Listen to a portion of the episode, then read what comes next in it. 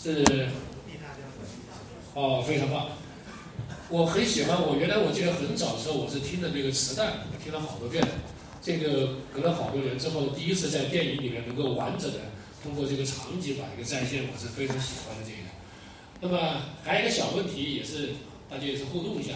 最后演奏的时候，那个被就被绑起来的，那个那个人是谁？大家看到没有？是谁？啊，不是那个人。嗯，待会儿我们聊一下这个，这个还有点意思。这个电影其实蛮蛮蛮好玩的，看到这个现场的观众都是很高兴的。那么我们现在这个剩下的时间是这样的，我们每次的交流的话，不是主持人在这里给大家上课，而是我们每一个观众的一个参与。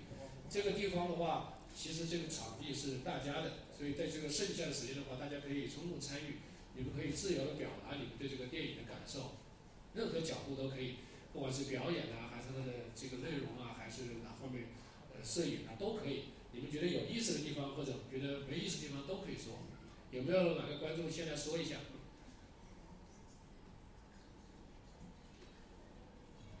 往后面看，小满是不是要说一下？那我先说。好好，来，好，先说。哎，感谢酋长啊，这个。把我看哭了，最后，真的，呃，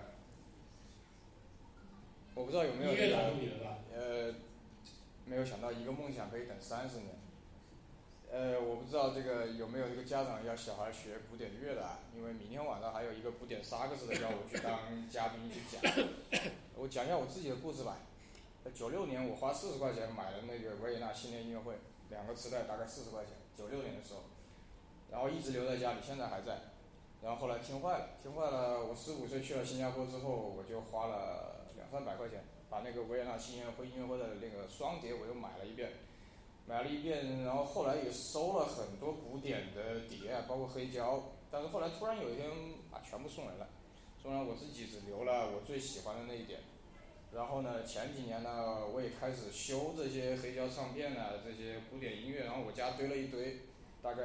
大几十年的西德时候的西德，我们还在文化大革命的时候，别人就已经做出来那么好的东西。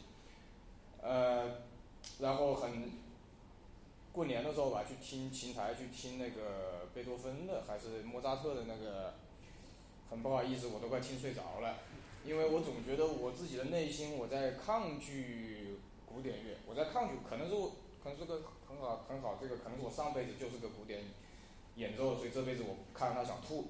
但是呢，我没有放弃它，我家里还是留了很多比较，呃，经典的碟子。我不知道各位家长刚刚有没有听到那个指挥说了一句话，非常感动我。他说：“这个排练是要主动的，发自内心的，而不是你去逼这个小孩的。”我妹妹在美国，现在她小时候她妈就是逼她学钢琴，学了个屁！现在当年花了那么多钱，呃。真的是，我这买了二十年碟子吧，九六年买了不止二十年了，二十三年，啊，可能我家还有柴可夫斯基啊，我从来没有仔细听。今天看完这个电影之后，我决定把我的柴可夫斯基拿出来，刚好黑胶机也有，准备再听一下。所以蛮感动的是，这个人他等了三十年才等到他的梦想成真，所以希望。各位家长啊，如果你要培养小孩子的话，千万不要他把他当李云迪啊，把他当郎朗啊，交那么多钱钱去，去逼着他学。因为前段时间有一个美国古典钢琴大师的课，两千八四十五分钟，就在就在这里，我就坐第一排，旁听都要钱。然后我就跟他说，我说我不会弹钢琴，但是我买了二十多年的碟子。我说你教学生的样子让我非常感动。然后他就他看到我也要跟我拥抱。因为我就跟他说了同样的话，我说我从你的眼神里看得出来，你教别人不是在逼别人，是要他发自内心的去练习，而不是你逼他。包括我刚才在电影没有开之前，我听到一些观众在说一些事情，还是浮躁，我不能用浮躁来说，我听到的内容是浮萍了，就是我们年轻的时候骂一个人叫你是那个水上的浮萍，你没有根，所以我觉得这句话是骂人骂到很厉害的。这句话，可惜呢，我刚才听到很多人在讲话的时候，里面的表达的意思就是我很牛逼，哎，我的生活很好。实际上你只是个浮萍，你没有根。所以，感谢酋长给我这个机会说这番话，希望大家也听得进去，谢谢。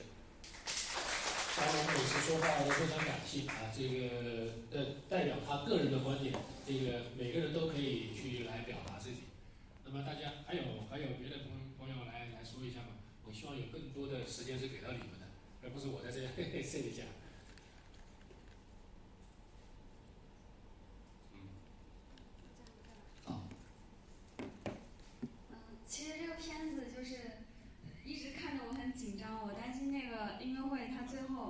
因为他们从来没有排练过，然后就而且就感觉就是那个乐队的人也都是鱼龙混杂的嘛，所以就很担心最后的演出会不会砸了。就是就是你常规的来看可能不会砸，但是他各种就是你看的时候就一直心悬着嘛，就很紧张。但是结果就是还挺圆满的。其实我觉得，我觉得如果没有最后这一场演出的话，这个片子可能。它只有三星左右到今年，可能三星都不到两星半吧。那最后就是这一段就可能把这个电影提上去了，感觉是。那前面其实很多就是营造一些喜剧的效果。然后，而且我觉得导演就很故意的，就是把人带偏了。我最开始以为那个就是那个拉那个小提琴的叫什么名字？我想不起来。女儿是吧？对，我以为是他女儿，我当时猜。我当时猜他经纪人可能以前是他旧情人什么的，就瞎猜嘛。因为我导演我觉得有一点那种故意的 想引导你，所以就是那样想的。但最后，其实如果真的是他女儿的话，就是会落俗了。我觉得反而没有这个效果好。他最后就是就是相当于是一边在演出，然后一边就是他有一个就是闪回嘛，就是把他的以前的那个故事，把他的身世也讲出来了，就是这样。然后这个片子我其实我之前看了一下评论，就是而且看了一下这个题材，我觉得可能一般。但是我来了之后，我觉得这部也是超出预期的，比我想的要好看。嗯，就这些吧。非常好，这个片子其实功力编剧的功力非常强。其实像我们的文章里面这个起承转合啊，它制造这个冲突矛盾的一步一步越推越高。那么在这个里面，其实有很多观众都是。尤其是老看电影的观众的话，都会去，哎，他下一步会怎么走，是吧？但是这个导演他就是出乎你的意料之外，把这个情节让你就在情理之中，意料之外，这个确实是做的非常到位。对对对，因为他最开始给你一个线索，就知你知道他要去组一个乐队，而且就是很就是很套路化的一个方式，就因为他当时就开着那个车去找他以前乐队的老老人嘛。然后你就觉得哎，就很很俗嘛，就是很多电影导演这样拍，嗯，再把以前的人找回来，然后大家哇又可以，大家都以前是组过乐队的，以前组过乐团的，就是直接就是这样把梦想实现了。但结果他又不是他，他好像是按这个套路拍，可他又有一些一些意料之外的的剧情在里面，所以感觉就很好。确实是这个很有感触，我看了好多遍了，但是实际上每次看到有些这个矛盾点的时候。我我好像回到初心了。比如说有一个前面的矛盾比较好解决，呃，这乐队的这些都各搞各行各业去了，那把它找到似乎看起来很难。但是当这个矛盾解决，其实有当中有一个矛盾，我觉得这个当中我虽然看过了，我还是觉得这个矛盾很难的解决。就是那个呃女女主角的那个时候，她说她不拉那个东西，她说我这个不能做心理治疗，这个我也不想这个演出失败。那这个后面你再怎么去编，这个如果你没有看过这个电影的话。你这个还真的很有挑战，我们很多观众很厉害，这个导演编的东西，我下一步我都知道，导演太水了。但是你在看到这个的时候，你说怎么样往下面走，怎么样把剧情往上推，而且你猜的那个方向走。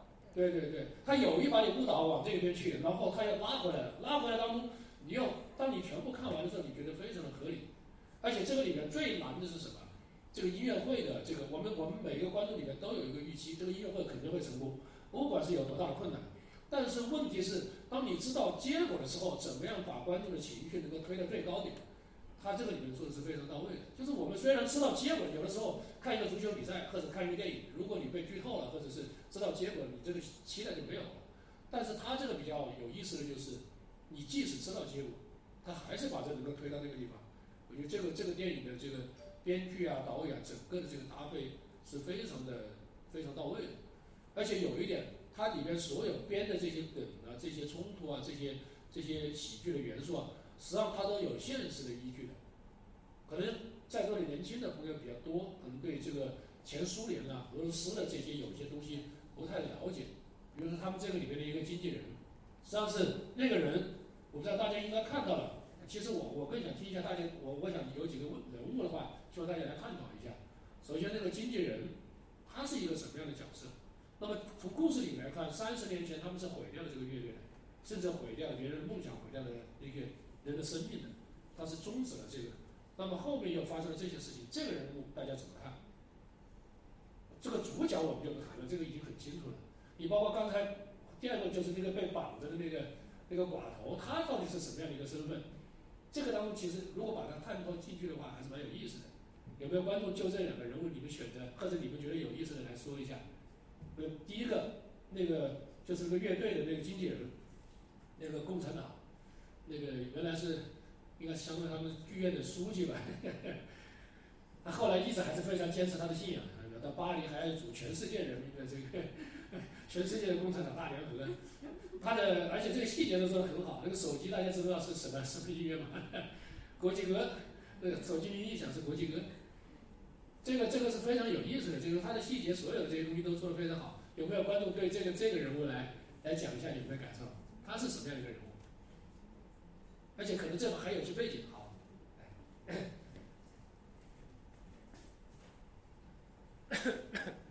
这个观影会，我特别喜欢音乐，就很巧，今天是音乐电影。然后我看过很多音乐电影，但今天特别大的感触是，他把它放在一个大的时代背景下面，而且是一个跨越了三十年。在两个不同的国家之间的一个差异，所以我就觉得他的这个大的背景的设置已经立意高于很多音乐电影了。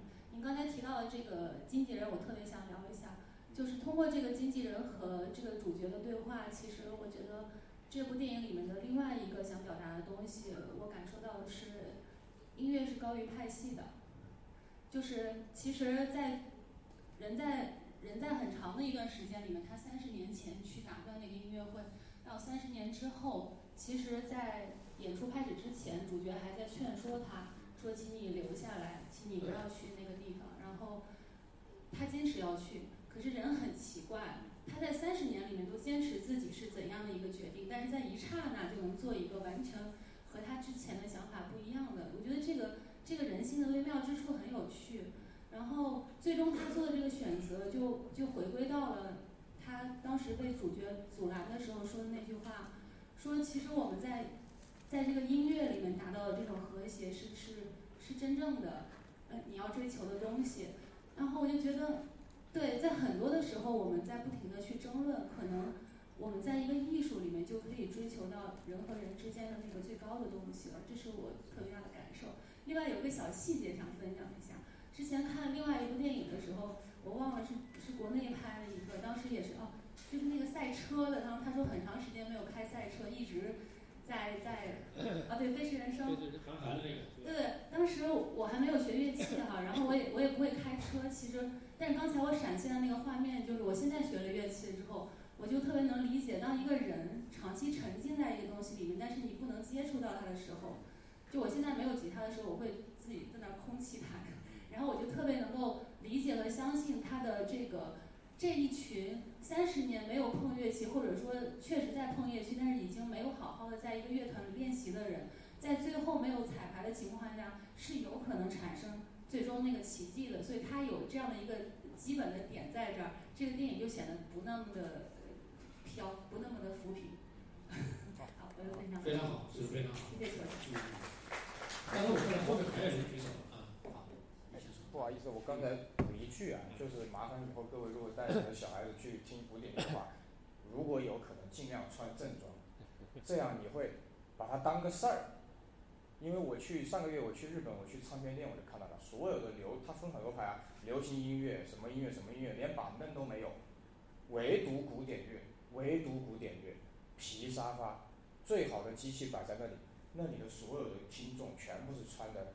非常正式的，不是我们这种衣服，不是大家今天来看这个电影的衣服，坐在那里听的，真的是小日本厉害就厉害在这里，他们是尊重古典乐的，所以我们应该从我们的下一代开始做起。谢谢大家。这个仪式感，强调一个仪式感。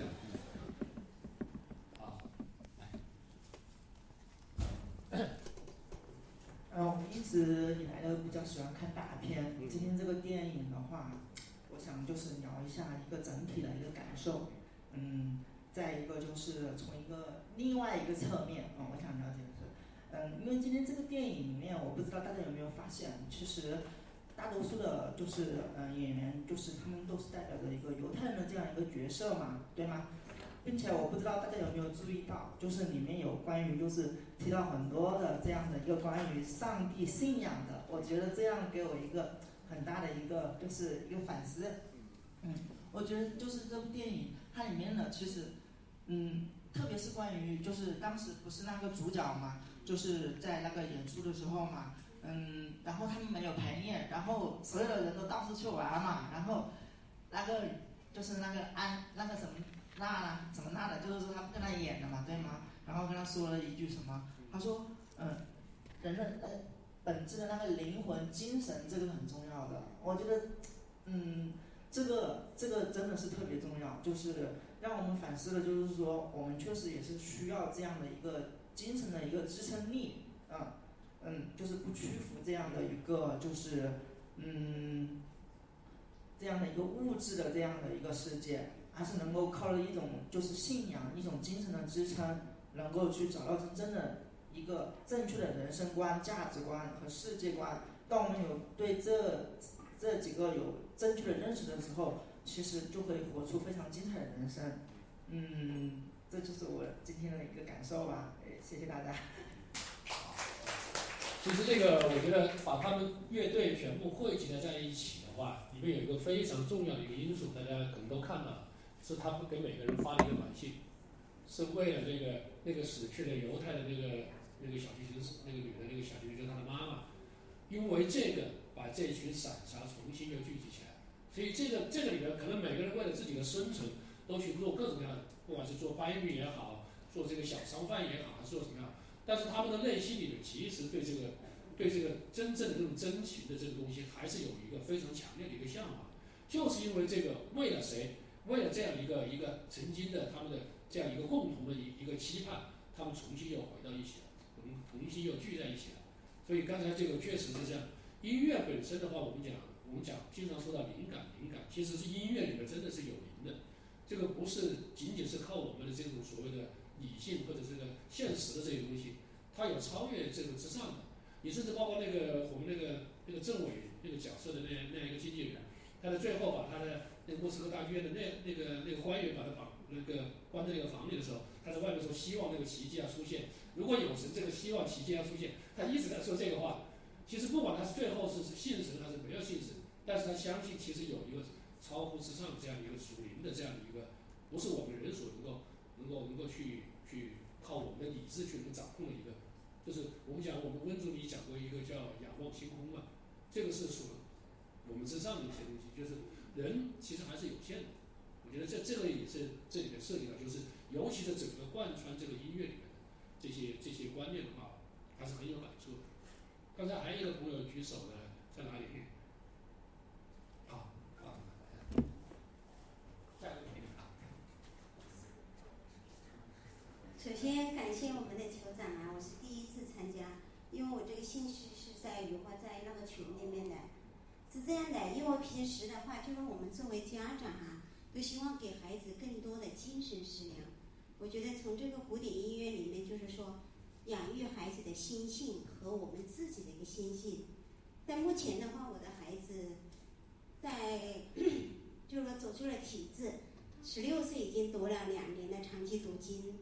我觉得无论是古典音乐和四书五经，对孩子的一个智慧的启迪，真的是很有必要。